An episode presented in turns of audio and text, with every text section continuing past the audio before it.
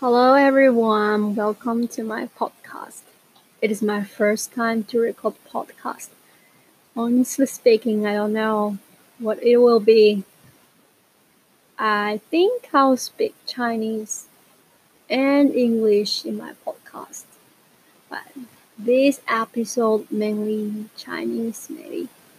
大家晚上好，欢迎来到我的播客。今天是我第一次录播客节目。 嗯，不确定最后结果会怎么样。我会尽量长话短说，因为要是录错的话，从头来过太麻烦了。今天我要分享的主题是：如果我去了澳大利亚生活，能够找什么样的工作呢？之前我想到这个问题的时候，总是找不到我满意的答案，因为我的答案可能是咖啡厅的服务员、农场。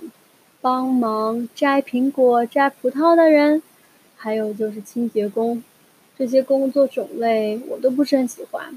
我有想过在澳大利亚他们的办公楼里面工作，但是又觉得我的工作经验或者是嗯教呃教育经验不会被他们认可。所以就不会想到那个方面。今天呢，我又想到了这个问题，所以问了我两个朋友。有一个朋友呢，我没有见过他，只是在微信上面认识的。嗯，他现在在澳大利亚，是一边旅游一边度假，然后一边工作。然后我问他，嗯。如果我去澳大利亚生活，能够做什么工作？他首先问了我的一些事业规划，然后，嗯，建议我去澳大利亚那边读书读两年，可以一边生活，一边尝试一下，是不是真的要决定留在那边。然后我告诉他，我不是很想在那边继续读书。嗯，比如说是读英语教育这个方向的，我不是很想再继续读书了。然后，嗯，我问了他的一个规划，他告诉我他会先，嗯，一直攒钱，等到十月份的时候，如果钱够了的话，他就会去读专科，做瑜伽老师。我听到这个答案的时候太开心了，因为我觉得。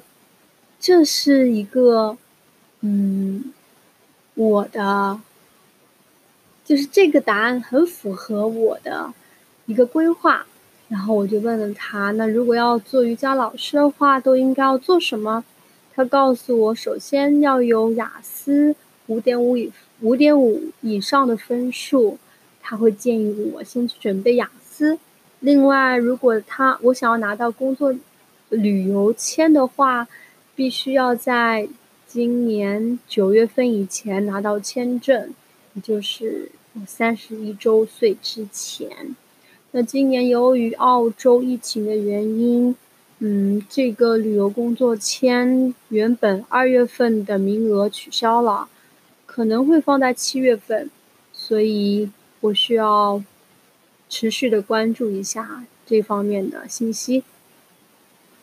嗯。我这个朋友呢，他还是比较支持我去澳洲的，只要我自己做好决定就可以。我觉得可能普通朋友也会说这句话吧。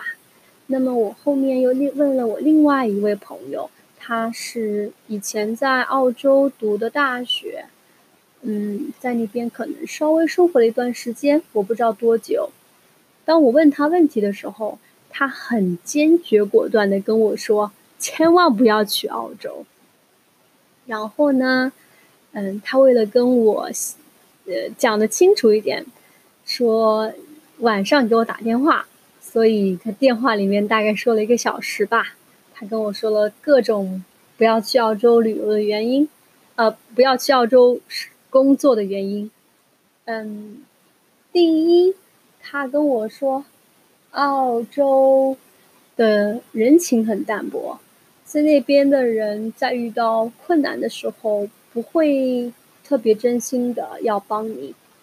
第二，那边的经济不发达，但是在那边的澳洲人认为自己的经济很发达，有种自欺欺人的感觉。第三，他认为澳洲特别的排外，不欢迎亚洲人，尤其是中国人吧，跟我听到的有点不一样。我以为澳洲人会很喜欢中国人，所以综合来说，澳洲只适合旅游，而不适合我过去工作和生活。因为我还跟他说了一下我目前的工作，就是这边的少英语老师，也在尝试自己创业。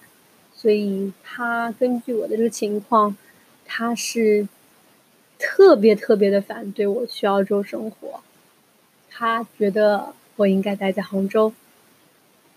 嗯，综合我两位朋友的看法呢，我今天还没有做好最后的打算。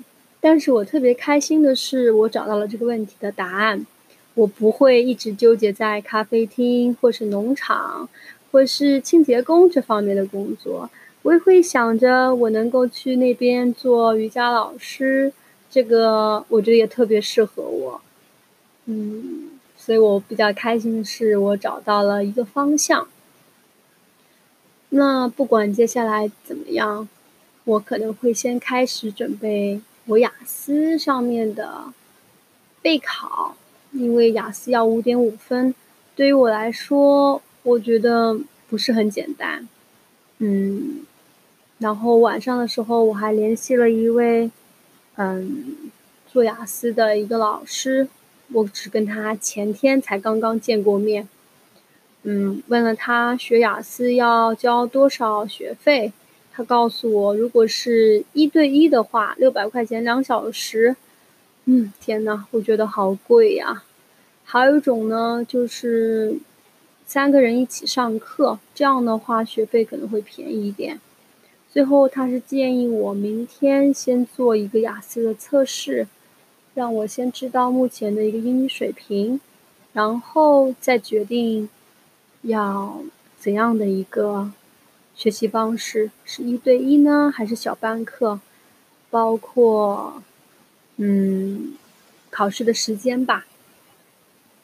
所以今天大概就是这样吧。嗯，好吧，谢谢你们的聆听。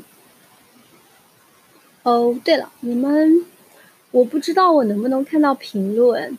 如果能看到评论的话，我希望你们也能够告诉我。如果你现在不在澳洲，你要去澳洲生活的话，你会找什么样的工作呢？好，希望你们会喜欢它。